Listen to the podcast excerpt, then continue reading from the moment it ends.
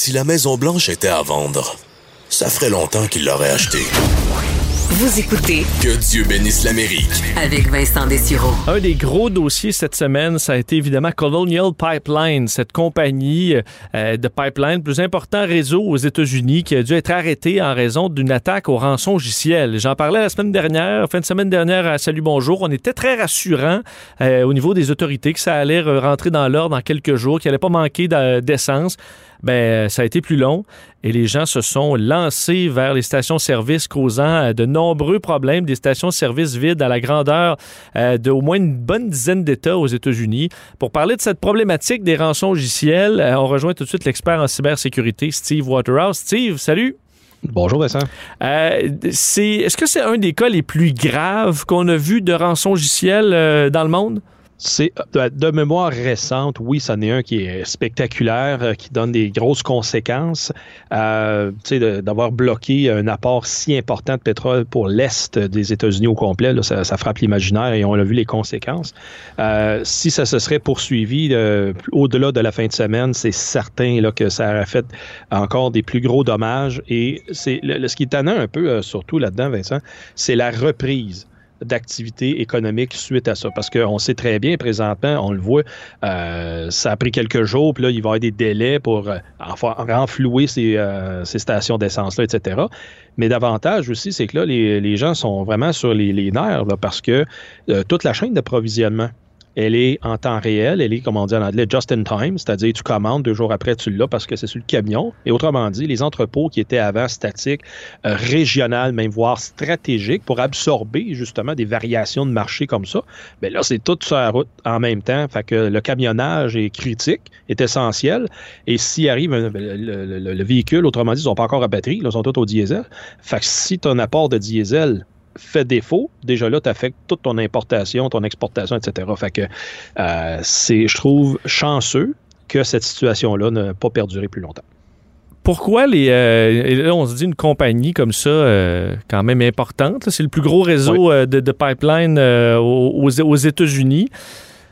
Pourquoi ils sont si vulnérables? Est-ce que euh, c'est ce qu'on pense qu'ils ont sous-estimé ce genre de, de, menace-là? Ou au contraire, c'est qu'il n'y a pas grand-chose à faire, même pour des grandes compagnies comme ça, pour se protéger contre une attaque efficace? Ils ont sous-estimé la menace et ont fait fi des avertissements du gouvernement américain, Vincent, alors que le, le vérificateur général, le GAO, a émis une directive, pas une directive, mais des lignes directrices et pour euh, et un état de la situation en 2018, donc trois ans avant, spécifiquement sur justement l'industrie du pipeline quant aux menaces, exemple de rançon logiciel qui pourraient s'attaquer à leur environnement. Et c'est normal parce que euh, euh, dans la culture du rançon logiciel, les cybercriminels décide de s'attaquer à une cible plus qu'un autre parce que son potentiel de revenu est beaucoup plus élevé. Or, dans l'exemple de la semaine dernière, ben, ça leur a donné 5 millions. Ils ont été capables d'avoir, de percevoir ça, alors qu'ils ont payé rançon, malgré que dans le narratif euh, vers mardi, mercredi, ça disait non, non, non, on ne payera rien. Mais ils étaient tellement dans le, jusqu'au cou qu'ils ont pas, euh, ils ont décidé d'aller payer rançon pour récupérer rapidement. Et ce qui est frappant là-dedans, ben, c'est une mauvaise gestion. C'est de la mauvaise, c'est une mauvaise gestion du cyber-risque, tant qu'à moi, par une méconnaissance, justement, des principes de cybersécurité dans la haute direction. Et ils sont pas tout seuls, Vincent, qui pensent comme ça, malheureusement. Et tu sauras aussi, Vincent, que, tu sais, la, la panne elle-même, ce sont les systèmes de, de, de, de facturation qui ont été impactés en premier et qui étaient concernés. Ce ne sont pas les systèmes opérationnels qui géraient les valves au quotidien pour le flot, l'acheminement du pétrole, alors que des États-nations possèdent ce code qui pourrait faire des attaques en règle, donc des attaques vraiment offensives graves envers l'infrastructure. Là, ils ont décidé, la compagnie, à la place de dire, ben regarde, on ne sait pas trop comment, qui va avoir du pétrole, puis comment qu'on peut facturer, on va arrêter tout ça, on va s'assurer que la facturation est correcte, après ça, on repart. Euh, tant qu'à moi, c'est vraiment pas une bonne stratégie. Pour quelques, je sais pas, ça serait intéressant de voir une étude combien de millions a été en termes de, pertes économiques ont été euh, signifiées versus la perte potentielle avec cette compagnie-là, son système de facturation, s'il aurait continué à laisser le pétrole aller, mais qu'il n'aurait pas euh, chargé à personne. Qu'est-ce qu'on sait des, pirates dans ce dossier-là? Est-ce qu'ils sont assez ciblés? On connaît, ils sont de quelle origine, par exemple? Oui, ce serait le, groupe cybercriminel DarkSide. Ça a une, connotation avec des, des citoyens russes euh, dans le, cyber, euh, voyons, dans, le cybercrime, donc dans le crime organisé même, et qui euh, ont fait des grosses frappes quand même. Au Canada, l'année passée, en 2020, ben, ils ont frappé Home Hardware, les quincailleries dans l'ouest du Canada. On a une couple ici au Québec, et aussi Discount, la location de véhicules. Donc, eux autres, ils ont été, ils ont supposément un code d'éthique qui frapperait pas les, les, OSBL, les organisations à but non lucratif, les établissements de santé, funéraires, euh, genre de choses comme ça. Donc, ils, ont tenté de dégager un, élément humain de leurs opérations. Des gentils voleurs, mais là, on repassera quand même pour la gentillesse. Là. Ben, c'est ça. C'est toujours à dire. Il faut le prendre avec un grain de sel, justement. Puis, ils ont même fait, euh, émis un commentaire mardi, si mon souvenir est bon, à l'effet que oh, on ne voulait pas causer de dérangement social, on, s'excuse. Ben, voyons donc. Ils savent très bien parce que dans les opérations de, pouvoir crypter un, réseau, il y a toujours la partie reconnaissance. Donc, faire le tour, euh, étudier son sujet, étudier la cible, étudier la victime, si je peux utiliser tous ces, mots-là. Mm-hmm. Et après ça, ils font le, coup en question. Donc, c'est pas des, euh, des coups du hasard, pas pour une grosse euh, cible comme euh, euh, Colonial Pipeline sont, mais bien en fait pour être capable d'extraire le maximum selon l'événement qui va se produire. Est-ce que euh, j'avais en tête un, exemple quand une organisation criminelle, on pense au motards, à la mafia, euh, et là à un moment donné il tue un policier là, et là ça, ça fait un coup de fouet là, aux forces de l'ordre et là qui décident ok ben là c'est assez, on fait un ménage, on met les efforts qu'il faut. On se souvient que euh, bon au Québec ça a été lors d'un décès accidentel d'un enfant où là les policiers ont dit ok les motards ça suffit, on fait le ménage. Est-ce que c'est le genre de cas qui, qui est un peu comme ça où les, même les pirates se sont peut-être dit, ouais, là, on est, on est peut-être allé un peu trop loin. Et là, clairement, les autorités vont n'auront pas le choix de mettre les moyens pour lutter contre ça parce qu'on se rend compte à quel point ça peut aller loin. Pas tout à fait, Vincent, parce que présentement, le Department of Homeland Security américain, donc la sécurité intérieure, avec sa composante CISA pour les infrastructures essentielles, sont un petit peu désorganisés, puis ils se relèvent d'un knockout qu'ils viennent d'avoir quelques mois avant avec l'incident de SolarWinds. Ça, ça les a fait mal. Parce que là, tu parles d'une institution et d'une organisation gouvernementale qui est supposée de veiller et guider tout le monde à l'application de la cybersécurité et des meilleures pratiques, puis qu'eux-mêmes se sont fait attaquer pendant qu'ils disaient ça au monde. Fait que là, tu en as un deuxième incident similaire pendant que c'est du cybercrime qui vont s'en prendre à ça. C'est pas une État-nation encore là. je veux dire, je fais la distinction entre les deux parce que un État-nation, tu ne sauras jamais c'est qui. Et à ce moment-là, ça devient très difficile de connaître qu'est-ce qu'ils ont utilisé, puis par quelle porte on rentré. Alors que cybercriminels, ben, eux autres, ils vont juste frapper pour aller extraire le maximum d'argent. c'est pour ça que euh, aux États-Unis, ils se bombent pas le torse trop trop. Ils ont encore mal au ventre, les coupons au ventre qu'ils ont eu de ces incidents-là.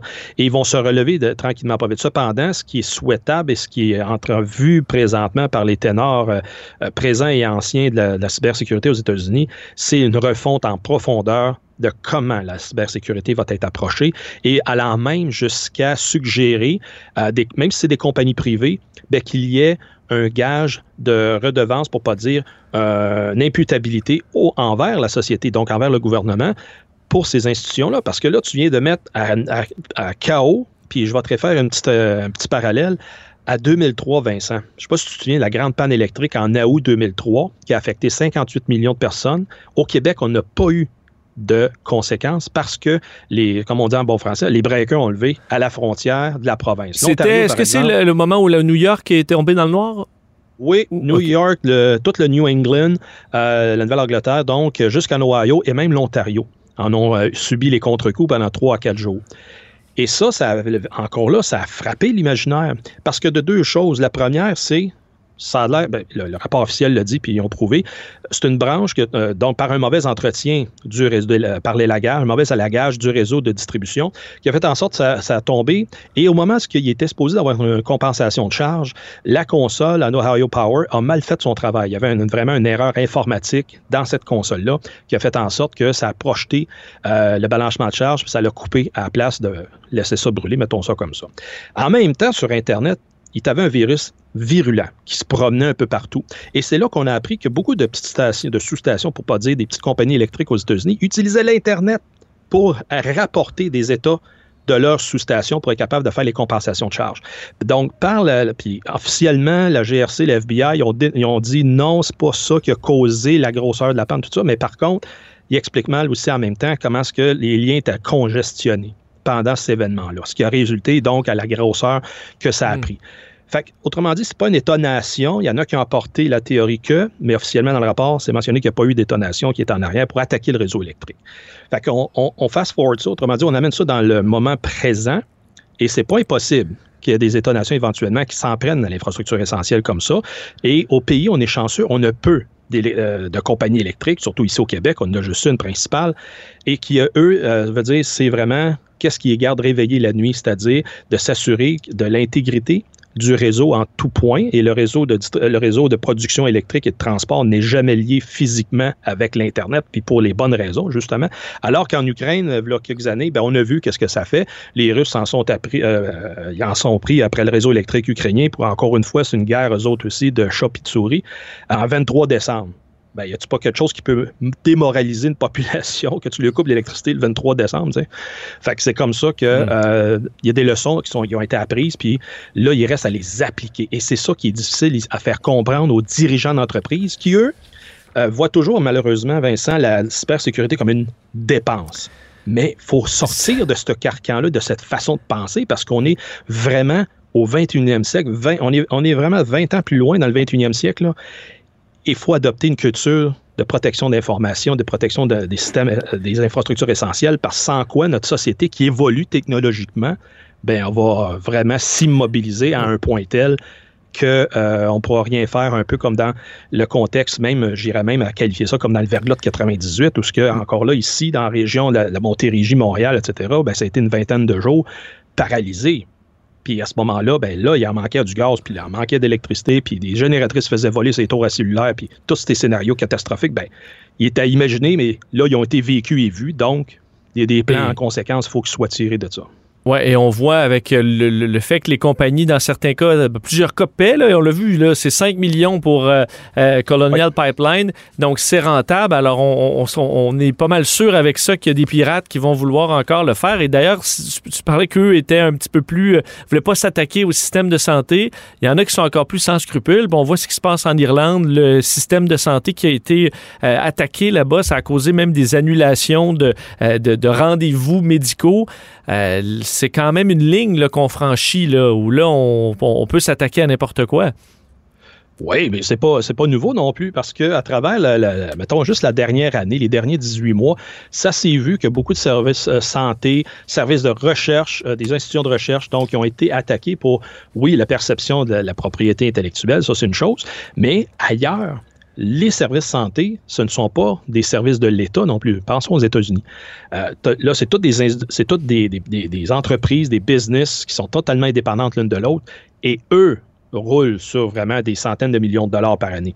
Alors, c'est pour ça que la perception qui s'attaque à une institution de la santé aux États-Unis, ça n'a pas la même connotation que de s'attaquer à un système social pour aider la population comme on a ici en province et en pays. Fait que ça, c'est une grosse distinction que, pareil, il s'attaque à quelque chose de médical, il n'y a pas quelque chose de plus plate, mais cependant, aux États-Unis, on sait très bien, ils chargent la totale quand tu te, te présentes à l'urgence, etc. Fait que c'est comme ça que, oui, euh, ils vont dans toutes les directions, malheureusement. Euh, ça inclut des, éléments, donc, de la santé. Et c'est pas demain que ça va arrêter parce que, regarde, le, Bitcoin est à 61 000 canadiens là, en ce moment. Là, je le vois, le 61 450 et 76. Fait que ça, ça donne le ton que ça motive les gens ces malfaisants-là, les cybercriminels, à, adhérer à faire justement du cybercrime et à ce moment-là, à aller ramasser euh, l'argent qu'ils peuvent en tirer. Ben, c'est très intéressant en espérant qu'on mette les moyens pour être euh, capable de lutter contre ça efficacement. Euh, Steve Waterhouse, expert en cybersécurité, merci infiniment de nous avoir parlé aujourd'hui. C'est un plaisir. Bonne fin de journée. Salut.